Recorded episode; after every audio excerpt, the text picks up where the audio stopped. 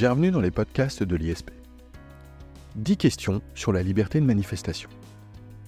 L'histoire de France s'est forgée autour des manifestations. La Révolution française, bien sûr, la Révolution de 1830, encore la tragique journée des barricades, la répression de la Commune en 1871, mai 68, on pourrait dresser un véritable inventaire à l'après-vert. Pourtant, pendant longtemps, le régime juridique des manifestations a été incertain.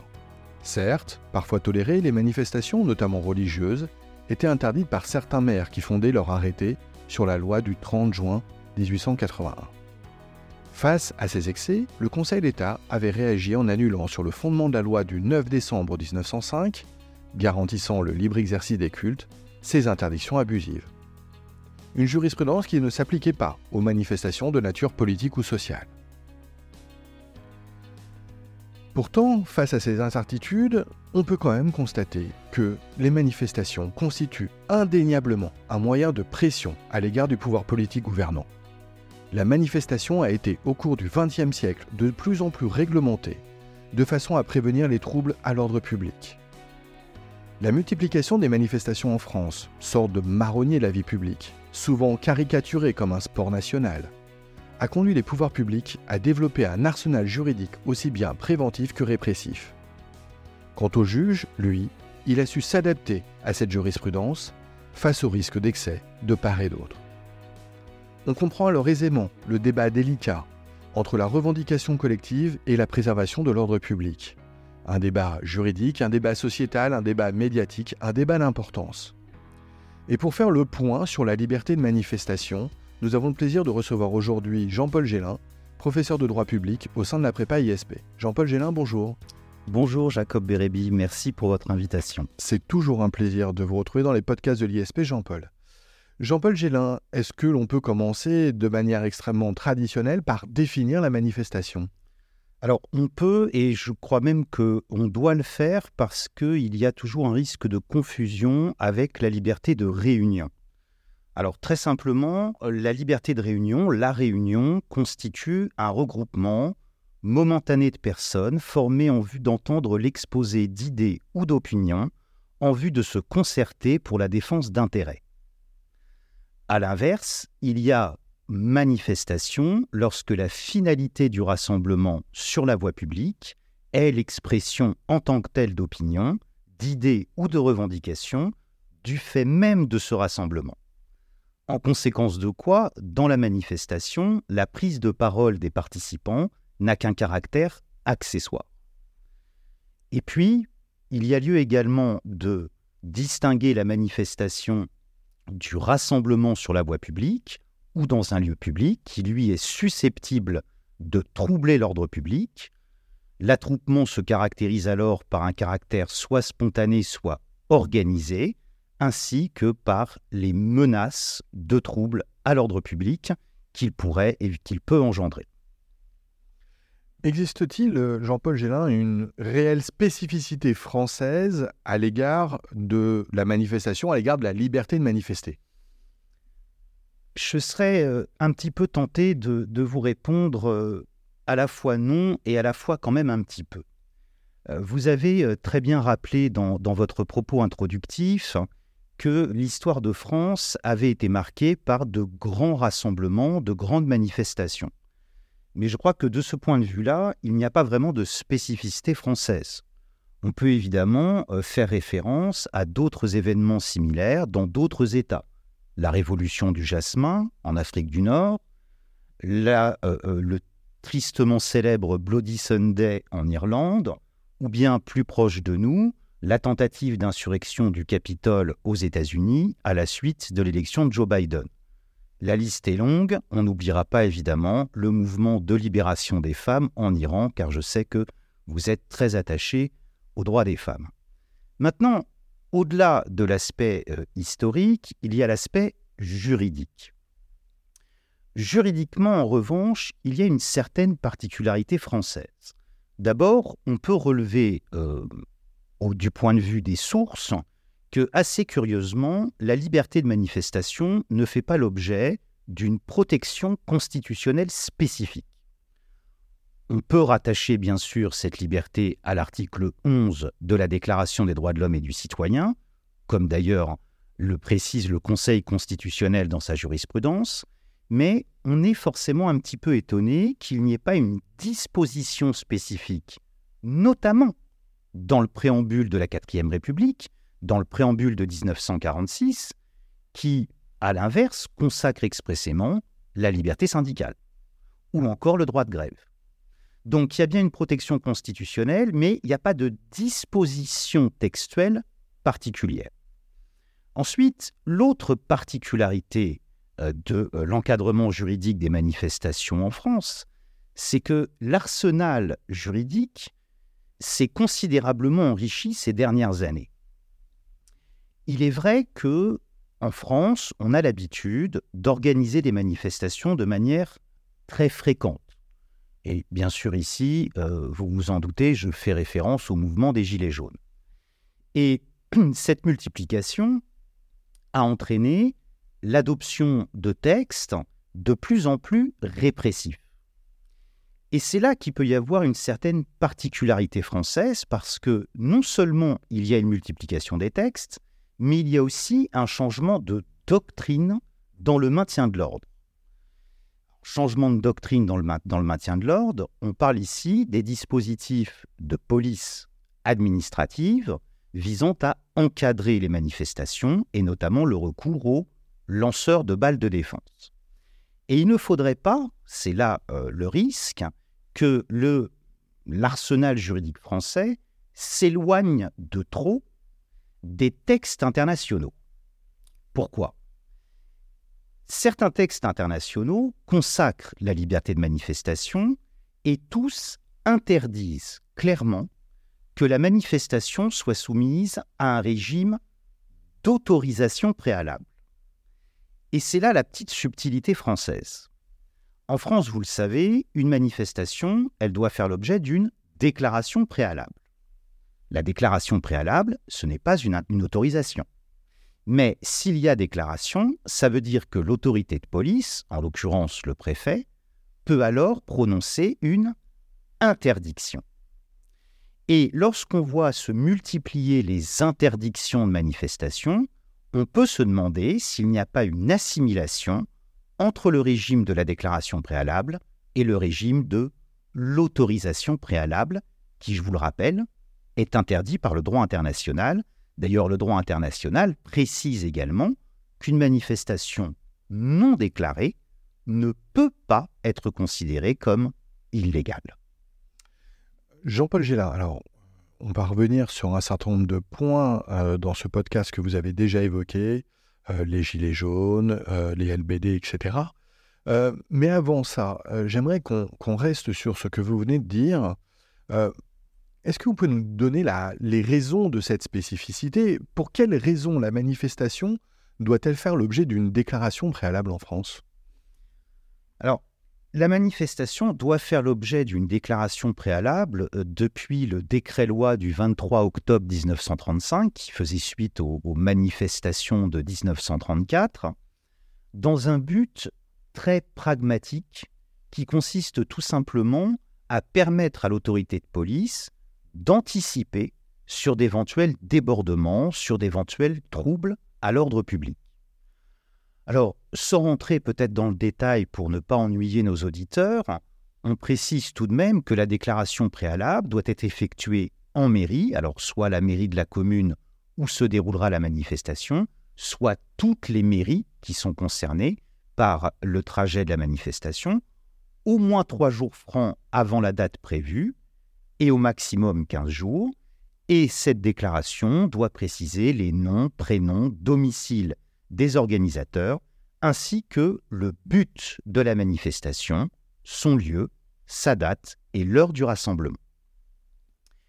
Une fois que cette déclaration est faite, eh bien, l'autorité de police peut, en vertu de ce texte, estimer que celle-ci est de nature à troubler l'ordre public, en conséquence de quoi il pourra prononcer une interdiction.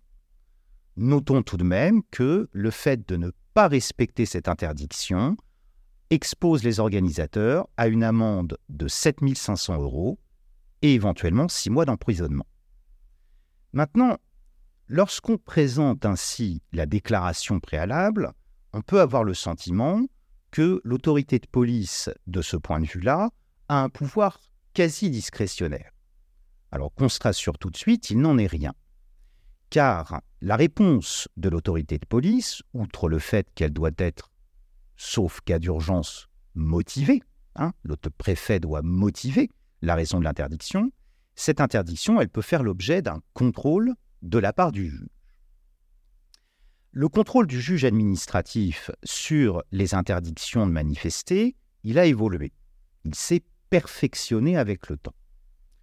On sait que, s'agissant de la liberté de réunion, le Conseil d'État, dans sa célébrissime jurisprudence du 19 mai 1933, c'est bien sûr le fameux arrêt Benjamin, avait consacré le contrôle de proportionnalité des mesures de police restreignant la liberté de réunion.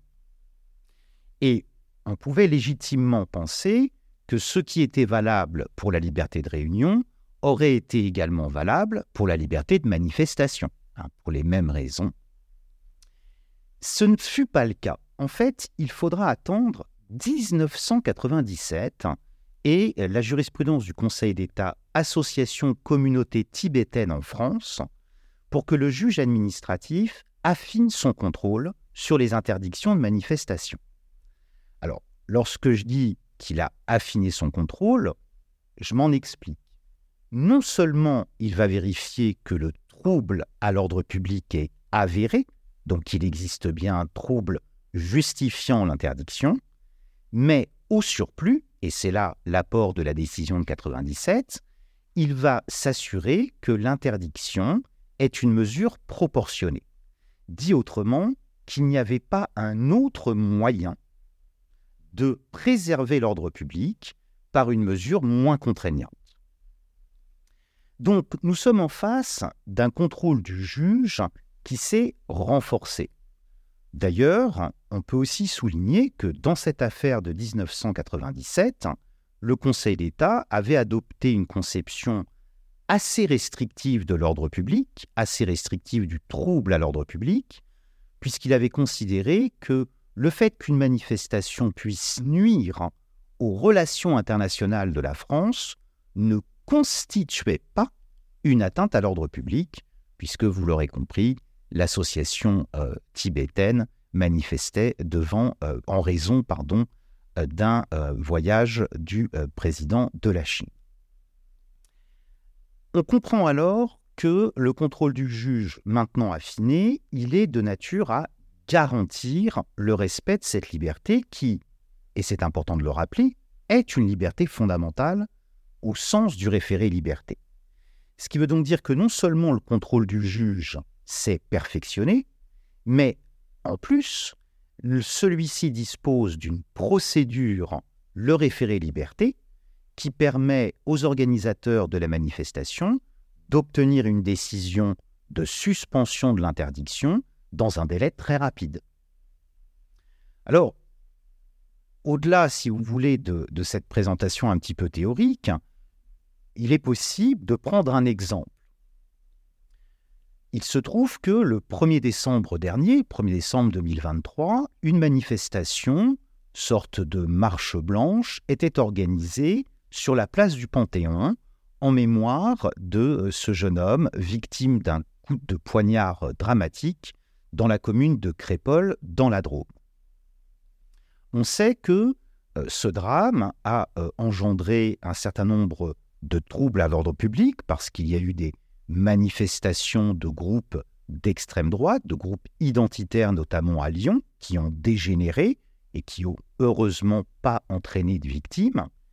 Mais face à ce risque, le préfet avait décidé d'interdire toute manifestation de soutien, hein, de, de, soutien à la mémoire de cette jeune victime, notamment celle de la place du Panthéon. Le tribunal administratif de Paris a alors été saisi de cette procédure de référé liberté, et ce qui est intéressant, c'est de comprendre le raisonnement du juge. Alors, dans un premier temps, que dit le tribunal administratif? Il dit la seule circonstance qu'un événement soit susceptible de causer un trouble à l'ordre public, même un trouble majeur, y compris dans le contexte actuel de menaces terroristes, n'est pas de nature à justifier une interdiction générale. Comprenons par là, il faut faire du cas par cas. Il faut faire du cas par cas, ce qui veut donc dire que pour apprécier la légalité de cette interdiction, le juge peut être amené à vérifier si l'administration ne dispose pas des moyens humains, matériels, juridiques de prévenir le trouble sans pour autant prononcer une interdiction.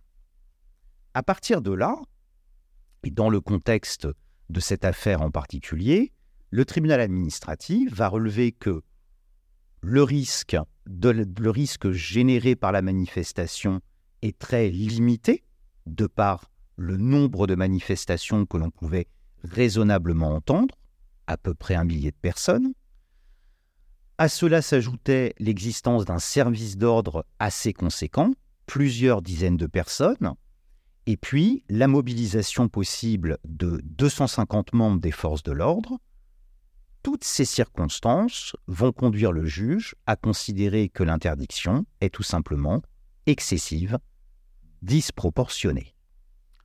Alors Jean-Paul Gélin, merci. On comprend euh, très bien au travers de vos propos euh, ce chemin hein, juridique entre euh, déclaration, puis interdiction et enfin contrôle du juge. J'aimerais revenir sur quelque chose que vous avez très rapidement évoqué.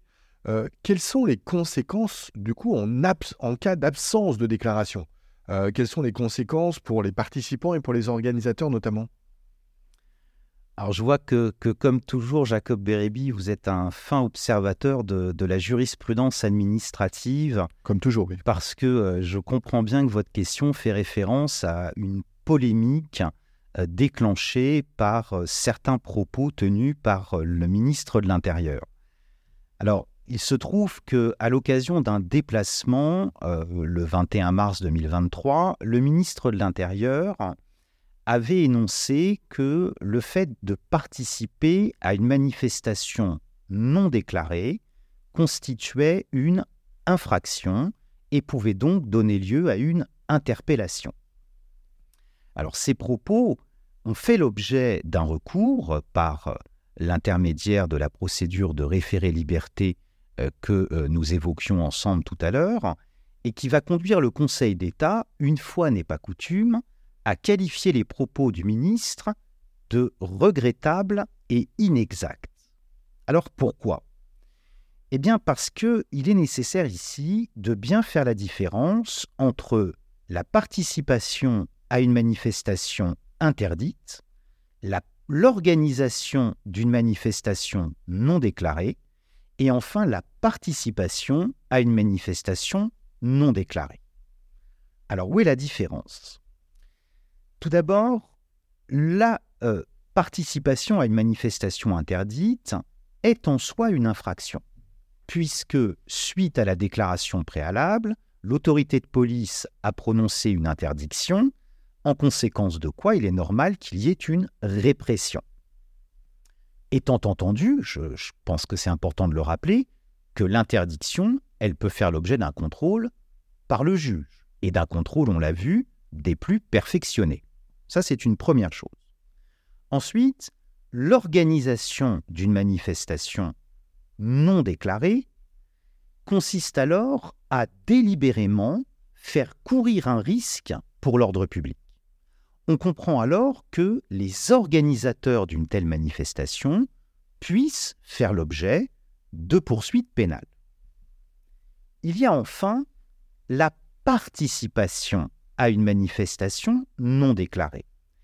Et sur ce point, et je crois que c'est euh, pour cela que le Conseil d'État avait qualifié de regrettables les propos du ministre de l'Intérieur, la Chambre criminelle de la Cour de cassation, en 2022, avait clairement rappelé qu'il n'existe aucune infraction, aucun texte répressif à l'égard des personnes qui participeraient à une manifestation non déclarée. Et cela se comprend aisément. Participer à une manifestation non déclarée, cela peut relever soit d'une émotion négative, par exemple, des euh, personnes qui, euh, spontanément, irait sur la voie publique pour manifester contre la mort d'un jeune homme euh, tué par à l'occasion d'une interpellation de police, émotion négative. Ça peut être spontané. Mais ça peut aussi être le résultat d'une émotion positive. Des gens qui spontanément descendent dans la rue pour célébrer euh, la victoire de l'équipe de France de football. Et donc, de ce point de vue-là, le rassemblement, la manifestation sur la voie publique n'est pas réprimé en tant que tel. En revanche, bien sûr, si cette manifestation fait l'objet d'un ordre de dispersion qui ne serait pas respecté par les manifestants, alors cela pourrait conduire à des interpellations. Mais vous le voyez, il faut bien faire la distinction entre la manifestation interdite, la manifestation non déclarée, le participant et l'organisateur. On voit également euh, l'intrication euh, importante entre euh, les aspects à la fois médiatiques, politiques, sociétaux et, juridiques donc des manifestations. merci Jean-Paul Gélard. Une question encore sur les interdictions. Est-ce qu'il existe aujourd'hui des interdictions individuelles de manifester? Alors là, Jacob Bérébi, vous vous n'êtes pas, vous pas très fair-play avec le, prof de public que je suis parce que vous m'entraînez sur le terrain pénal. Mais je vois très bien euh, à quoi vous faites référence. Je connais surtout l'universalité de vos connaissances en la matière. On, en reparlera euh, quand on fera le bilan des Gilets jaunes, mais il est vrai que la loi anti-casseurs de 2019 avait créé des interdictions individuelles de manifester elles ont été finalement censurées par le Conseil constitutionnel. Est-ce à dire que aucune interdiction individuelle n'est possible? Non. En fait, il est possible de euh, prononcer une peine complémentaire d'interdiction de participer à des manifestations sur la voie publique lorsqu'un individu, à l'occasion d'une manifestation précédente, aurait commis une infraction grave, notamment aux personnes à ce moment-là, l'interdiction individuelle de manifester est une mesure complémentaire, je l'ai dit, mais surtout répressive et non pas préventive, ce qui était l'objet de euh, la loi anticasseur et du controversé article censuré par le Conseil constitutionnel. Jean-Paul Gélard, merci euh, pour euh, ce bilan donc sur les interdictions. Avançons euh, maintenant sur la tenue des manifestations et on va rentrer de plus en plus dans les exemples. Euh, je voudrais commencer par une question assez, assez simple et, et qu'on se pose très souvent à la suite de manifestations lorsqu'elles se sont mal passées. L'État est-il responsable des dommages qui sont causés à l'occasion d'une manifestation? Déjà, je, je, vous remercie de revenir sur mon terrain de prédilection, le droit administratif. Et euh, bah, ça va être l'occasion pour moi de rappeler ce régime de responsabilité on ne va pas se faire des amis euh, au niveau des, assurances ici.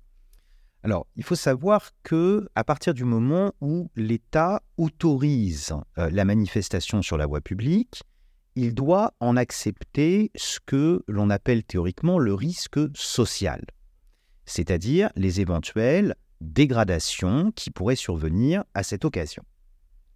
De ce point de vue-là, euh, le droit positif a évolué avec un passage très important en 1983. C'est la loi du 7 janvier qui va transférer la responsabilité du fait des attroupements et rassemblements qui jusqu'ici pesaient sur les communes à l'État. Cette responsabilité, elle euh, relève de la compétence du juge administratif et elle est désormais codifiée à l'article L211-10 du Code de la sécurité intérieure. selon cet article du Code de la sécurité intérieure, l'État est civilement responsable des dégâts et dommages résultant des crimes et délits commis à force ouverte ou par violence, par des attroupements ou rassemblements, armés ou non armés, soit contre les personnes, soit contre les biens. Voilà donc le texte. Maintenant, au-delà de la simplicité du texte, il peut y avoir parfois des difficultés. Commençons, si vous le voulez bien, par ce qui ne pose pas de problème. Ce qui ne pose pas de problème, ce sont les conditions de la responsabilité de l'État, qui est une responsabilité sans faute. Il faut que l'on caractérise un attroupement ou un rassemblement, premier critère cumulatif. Il faut que l'on caractérise un crime ou un délit commis à force ouverte ou par violence, deuxième critère cumulatif. Enfin, il faut qu'il y ait un lien de causalité directe entre l'infraction, source du dommage, et le rassemblement. Ça, ce sont les conditions. Ensuite, ce qui ne pose pas vraiment de difficulté, c'est l'étendue du préjudice indemnisable. De ce point de vue-là, le moins qu'on le puisse dire, c'est que la jurisprudence du Conseil d'État s'est montrée d'une très grande souplesse.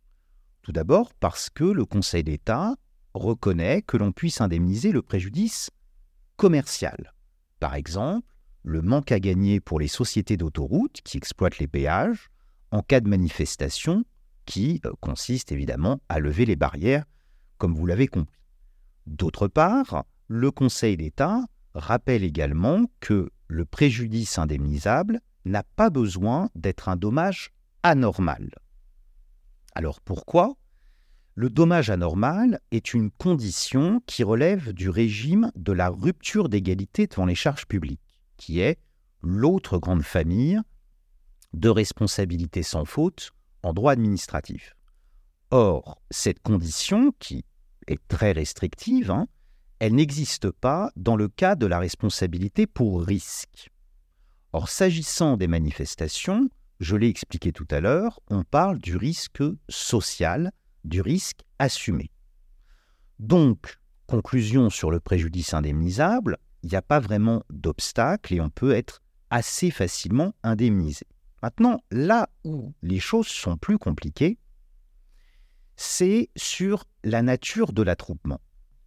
Le Conseil d'État fait une différence entre le dommage spontané, donc celui qui est le fait de la manifestation, et le dommage prémédité, qui lui relève d'une volonté euh, délictuelle, je dirais, euh, anticipée, euh, qui résulte d'une opération commando.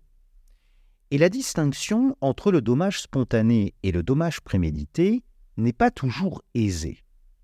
Alors certaines solutions sont des solutions de bon sens. Par exemple, hein, si vous le permettez, je vais prendre quelques exemples pour que ce soit plus éclairant pour nos auditeurs. Par exemple, des agriculteurs qui volontairement euh, dégraderaient euh, un transport de viande bovine d'origine étrangère, eh bien, cette dégradation relève d'une opération ciblée, d'une opération préméditée, d'une opération commando, et donc n'entre pas dans la catégorie des dommages qui sont couverts par la responsabilité de l'État du fait des attroupements.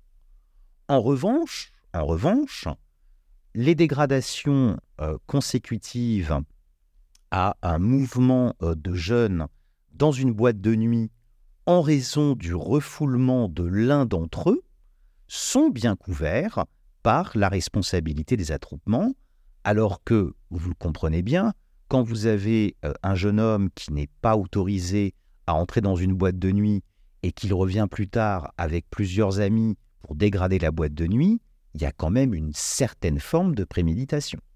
Pourtant, c'est considéré comme spontané. Et donc à partir de là, la difficulté peut survenir lorsque ces rassemblements se succèdent. Bien sûr, il ne vous aura pas échappé que euh, dans euh, l'actualité, il y a eu ce regrettable décès d'un jeune homme suite au tir d'un gendarme à l'occasion d'un refus d'obtempérer. À la suite de quoi, plusieurs rassemblements ont été organisés. La question qui se pose alors, c'est de savoir si ces rassemblements, que l'on peut qualifier aussi d'émeutes, rentrent dans la catégorie visée par le Code de la sécurité intérieure et donc peuvent entraîner une responsabilité de l'État même en l'absence de faute. Eh bien, cela dépend de deux choses. D'abord, cela va dépendre de la nature du dommage. Si le juge constate que la cible Hein, qui est, qui, est euh, endommagé fait l'objet d'une opération très spécifique, par exemple un distributeur automatique de billets, ou un restaurant en particulier, alors on va l'exclure de euh, la responsabilité de l'État du fait des attroupements. En revanche, les dommages qui euh, résultent de ces, euh, de ces mouvements, comme par exemple les voitures incendiées ou même les boutiques saccagées, entrent bien dans cette catégorie. Donc il y a ce premier aspect, quel est le dommage? Ensuite, il y a la connexité entre l'émeute et le fait qui, est en, est, qui en est à l'origine. Les dommages qui vont être euh, produits par un rassemblement qui interviendrait le jour même du drame, il n'y a aucun problème à les relier à ce drame et donc au rassemblement. Mais lorsque ces émeutes se succèdent sur plusieurs jours, alors plus on va s'éloigner du jour du drame, et plus le Conseil d'État aura des réticences à engager la responsabilité sans faute de l'État. Alors, merci Jean-Paul Géler. C'est évidemment très complet comme euh, réponse. J'observe que vous avez euh, à nouveau fait référence à l'actualité, cette fois-ci l'actualité suite euh, aux émeutes de, de Nanterre.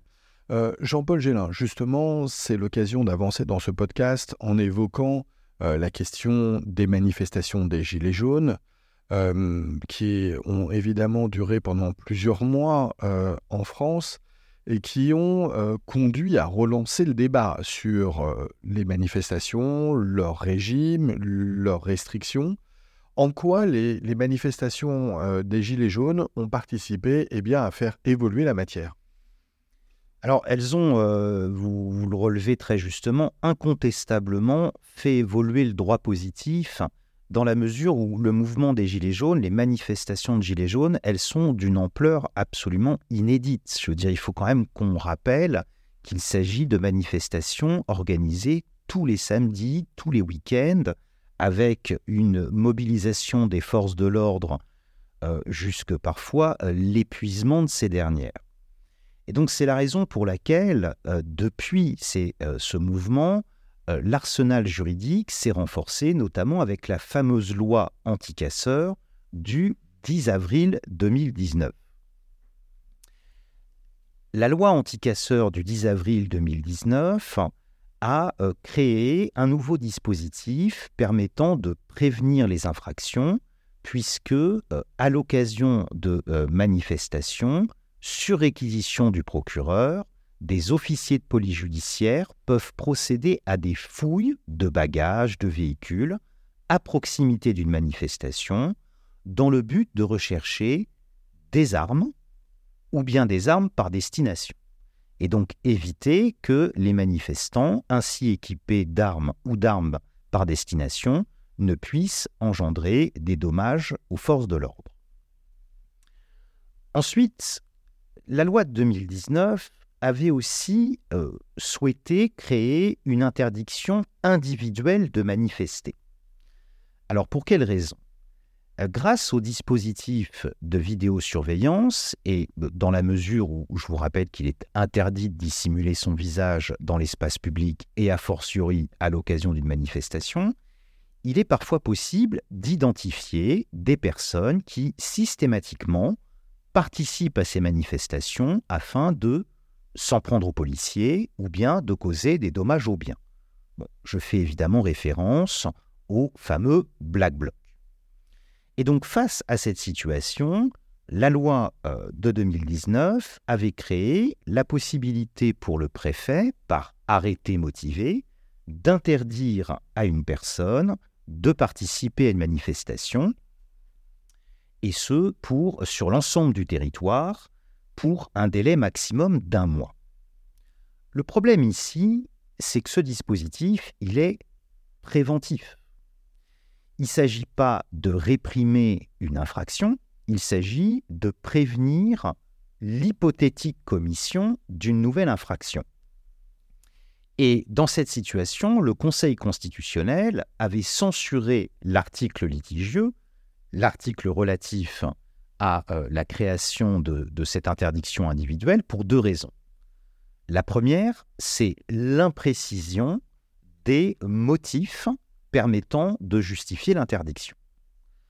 La deuxième raison, c'est la disproportion de l'interdiction au regard de la liberté de manifester.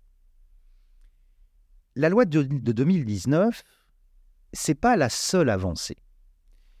On a parlé euh, ensemble de l'évolution de l'arsenal juridique, il y a aussi l'évolution de la doctrine du maintien de l'ordre, c'est-à-dire des moyens qui sont mis en œuvre pour encadrer les manifestations.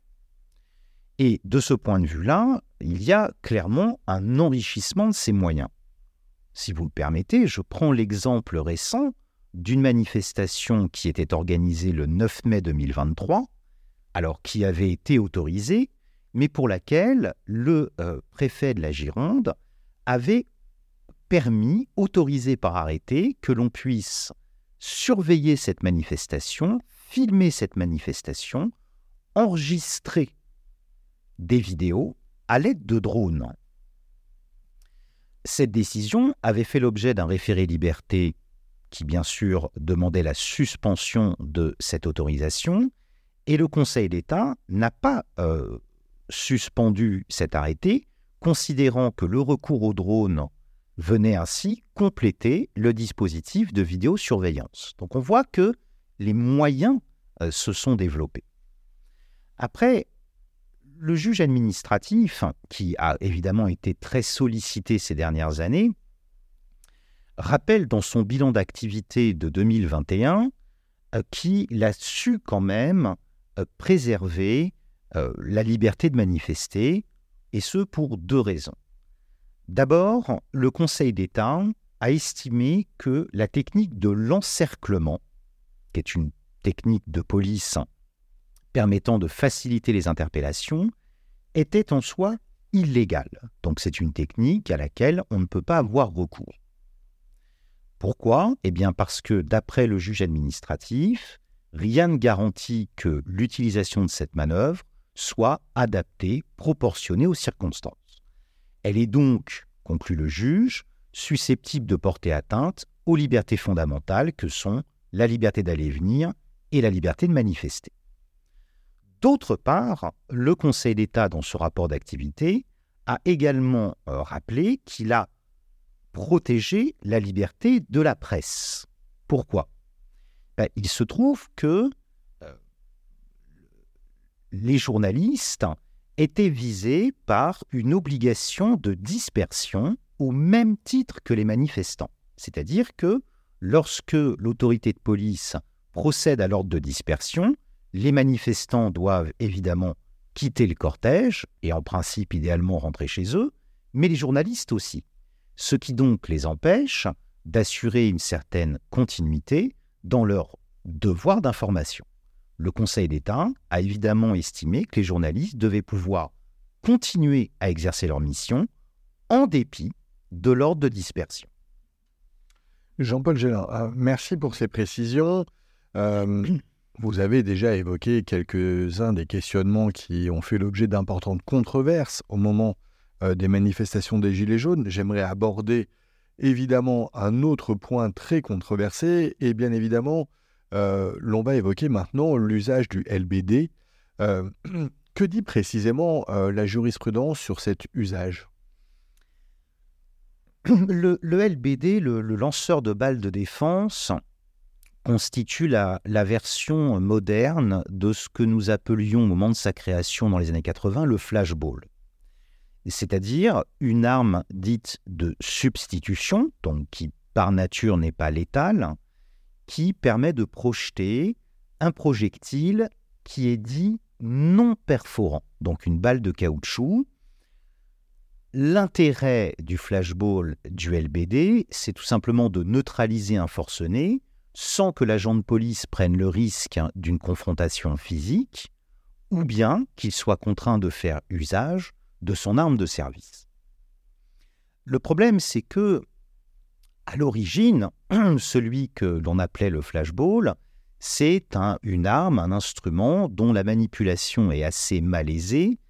Il n'y a pas vraiment de portée, hein. il faut être quasiment à bout portant, peut-être pas à ce point-là, mais on ne peut pas euh, espérer toucher la cible si on en est trop éloigné. Et cette version euh, un peu euh, première, elle a euh, énormément évolué. Et celui qu'on appelle aujourd'hui le lanceur de balles de défense, c'est une arme dont la cadence de tir a été considérablement augmentée, ainsi que la puissance, donc forcément la portée. Il se trouve que dans la mesure où les manifestations de Gilets jaunes, et encore une fois, semblent prononcer sur le, bien fondé de ces manifestations, ce sont des manifestations qui, malheureusement, ont souvent dégénéré, avec des dégradations euh, causées au bien. Hein. on se souvient du tristement célèbre épisode de l'Arc de Triomphe, mais aussi parfois des agressions de policiers. C'est la raison pour laquelle, pour l'encadrement de ces manifestations, on a autorisé les agents de police, c'est conforme au Code de la sécurité intérieure, à être équipés et donc à pouvoir faire usage du LBD. Mais l'usage du LBD, il a été euh, très controversé. On peut d'ailleurs rappeler que son utilisation a été dénoncée par la défenseur des droits. Pourquoi?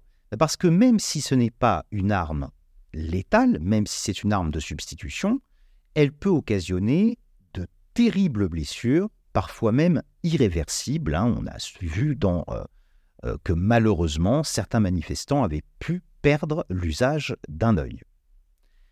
Et donc à ce moment-là, euh, le juge administratif a été conduit à se prononcer sur le recours au LBD pour l'encadrement des manifestations. Il y a deux aspects ici. Le premier aspect, c'est la légalité. Quant à la légalité euh, du recours au LBD, le Conseil d'État, tout en rappelant les conditions du Code de la sécurité intérieure, va souligner euh, dans sa jurisprudence que les manifestations de Gilets jaunes sont des manifestations d'une très grande ampleur, que, à de nombreuses occasions, elles ont pu dégénérer et qu'en conséquence de quoi, le fait d'équiper les agents de police de LBD n'était pas disproportionné au regard du danger. Donc sur le volet légalité, on va dire que le Conseil d'État a délivré une autorisation sous réserve, ça dépend des manifestations. Quant à la responsabilité maintenant, là, la situation est plus incertaine. Je m'explique. L'État est responsable des dommages qui sont causés par les armes de service, qui sont considérées comme des armes dangereuses, vis-à-vis des tiers à une opération de police. Alors, pour faire simple, ça veut dire que l'État est responsable, même en l'absence de faute, en cas de balle perdue. La raison de cette responsabilité sans faute, et qui vient s'ajouter à l'éventuelle responsabilité de l'agent auteur du tir malheureux, c'est le risque que fait peser l'État, le risque que crée l'État en équipant ses agents d'armes de service. Le problème ici, c'est que la notion d'arme dangereuse fait l'objet d'une définition par le Conseil d'État comme étant une arme létale, c'est-à-dire celle qui naturellement cause la mort, celle qui statistiquement cause la mort. En conséquence de quoi, on exclura de cette catégorie les matraques et les gaz lacrymogènes. Une fois qu'on a rappelé ça, il faut se poser la question, est-ce que le LBD répond à la définition de l'arme dangereuse donnée par le Conseil d'État? Écoutez, de toute évidence, non.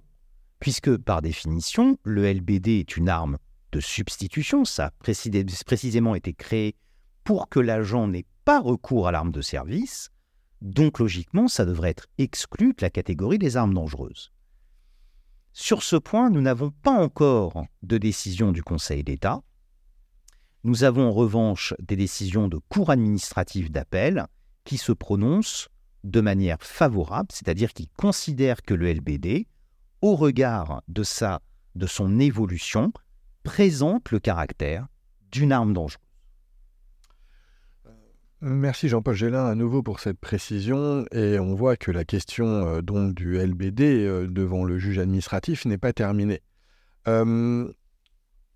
L'état d'urgence sanitaire euh, doit également être évoqué parce que à l'occasion de l'état d'urgence sanitaire dont on se rappelle, un certain nombre de, décisions d'interdiction ont été prises et certaines avaient des conséquences sur la liberté d'aller et venir évidemment Euh, y a-t-il eu un impact également de cet état d'urgence sanitaire sur le régime des manifestations?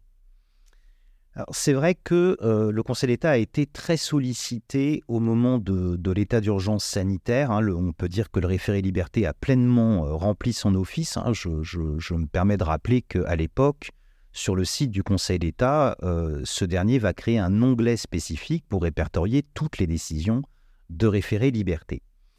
Euh, à la sortie du confinement, on, rétablit, si vous voulez, le principe selon euh, lequel la liberté est la règle et la restriction de police l'exception. Mais la sortie du confinement ne signifie pas fin de la pandémie. Et à l'époque, les pouvoirs publics avaient jugé opportun, euh, afin de préserver l'efficacité des gestes barrières, d'interdire les rassemblements, les manifestations sur la voie publique. Et il se trouve que euh, le décret du 31 mai 2020 interdisait les rassemblements de plus de 10 personnes dans l'espace public. Alors, il faut comprendre par là que ça signifie qu'on pouvait manifester sur la voie publique, mais à condition de ne pas être plus de 9. Bon, soyons un petit peu euh, sérieux euh, sur ce point-là une manifestation de neuf personnes, ce n'est pas une manifestation. Et donc, on n'est absolument pas surpris que le Conseil d'État avait euh, annulé sur ce point l'article 3 du décret du 31 mai 2020 comme portant une atteinte manifestement excessive à la liberté de manifester. En revanche, en revanche, le juge administratif a considéré que l'interdiction des rassemblements, cette fois-ci de plus de 5000 personnes, là, demeurait justifiée au regard du risque sanitaire qui, encore une fois, n'avait pas complètement disparu. Donc on peut dire que, euh, s'agissant de l'état d'urgence sanitaire, le Conseil d'État a quand même veillé, tout en reconnaissant une certaine marge de manœuvre au pouvoir public, il a quand même veillé à ce qu'on ne dénature pas la liberté de manifester. Euh, Jean-Paul Gélan, nous arrivons au terme de ce podcast. Il y a évidemment un sujet d'actualité important euh, qu'il nous faut euh, encore évoquer pour en terminer. on le sait, que, on le sait en, cette fin d'année 2023 et en ce début d'année 2024, le contexte est très difficile s'agissant du conflit israélo-palestinien et de son impact euh, sur la société française. Nous avons pu observer évidemment plusieurs manifestations de soutien, euh, notamment à la Palestine en France, et euh, cela a été à nouveau l'occasion eh bien, de débats sur déclaration, interdiction, contrôle du juge. Qu'en est-il de la jurisprudence du Conseil d'État en la matière? Alors effectivement, euh, il est difficile ici de, ne pas conclure sur euh, les manifestations euh, qui soient en faveur, qui soient pro-israéliennes ou pro-palestiniennes. Il se trouve que face aux multiplications de déclarations de, de, manifestations, notamment pro-palestiniennes, le ministre de l'Intérieur a, à l'occasion d'un télégramme adressé au préfet, indiqué que les manifestations pro-palestiniennes devaient être interdites en raison des troubles à l'ordre public qu'elles sont susceptibles de générer. La rédaction de ce télédrame, qui, fait l'objet donc, qui a fait l'objet d'un recours devant le Conseil d'État le 12 octobre 2023, est un petit peu maladroite. Elle est maladroite pour plusieurs raisons. Tout d'abord, le télégramme fait référence aux manifestations pro-palestiniennes. Or, le Conseil d'État le rappelle opportunément, les manifestations pro-palestiniennes, tout comme les manifestations pro-israéliennes, peuvent faire l'objet d'une interdiction. Ça, c'est une première chose. Ensuite, euh, même si le juge administratif euh, considère que le ministre a su s'en expliquer à l'occasion de l'audience, il ne faut pas perdre de vue que une telle prise de position ne peut pas justifier une interdiction, car la décision d'interdiction d'une manifestation, elle n'appartient qu'au préfet, au cas par cas. Ce qui veut donc dire que, quelle que soit la revendication, quel que soit l'objet de la manifestation, eh bien, le préfet doit apprécier de manière casuistique, au cas par cas, si celle-ci est de nature à troubler l'ordre public. En revanche, en revanche, et je crois que la, la précision mérite quand même d'être faite, les manifestations qui seraient pro-Hamas, qui, je le rappelle tout de même, est euh, visée euh, au niveau européen par des textes euh, relatifs à la lutte contre le terrorisme. Alors, les manifestations pro-Hamas, ce ne sont pas des manifestations pro-palestiniennes, et elles, elles sont interdites par principe, elles sont considérées comme pouvant entraîner un trouble à l'ordre public, et ce qui est logique puisque cela peut même constituer une infraction d'apologie de crimes de terrorisme. Jean-Paul Gélin, merci pour euh, ces dernières précisions. Euh, je pense qu'en conclusion, euh, ce qui me surprendra toujours avec ce sujet, et nous avions eu l'occasion d'en discuter à plusieurs reprises dans le temps depuis que nous nous connaissons, Jean-Paul Gélin. Alors nos auditeurs me l'ont déjà entendu dire, mais... Plus de 20 ans. Ça fait désormais plus de 20 ans que nous sommes amis. C'est que une question finalement aussi classique, aussi culturelle, que euh, les manifestations ou la liberté euh, de manifestation en France donne lieu à un régime aussi touffu, aussi évolutif. je le disais en introduction, et c'est peut-être finalement pas le bon mot, je disais incertain en réalité. Il est euh, extrêmement dense et, est continuellement ravivé, renouvelé, eu égard eh bien, à l'utilisation des manifestations dans notre société. Et je trouve que ça demeure toujours une question passionnante et une question euh, véritablement en prise d'un point de vue juridique avec euh, l'évolution de notre société. Jean-Paul Gélin, un dernier mot Je vous vois, je, non, je, vous vois faire la grimace par rapport à ce que je vous ah, Pas du tout, juste vous remercier pour, euh, pour cette invitation et, et j'espère pouvoir participer très bientôt à une autre, un autre podcast. Jean-Paul Gélin, vous êtes chez vous. Jean-Paul Gélin, merci et à très bientôt donc. Merci à tous, au revoir.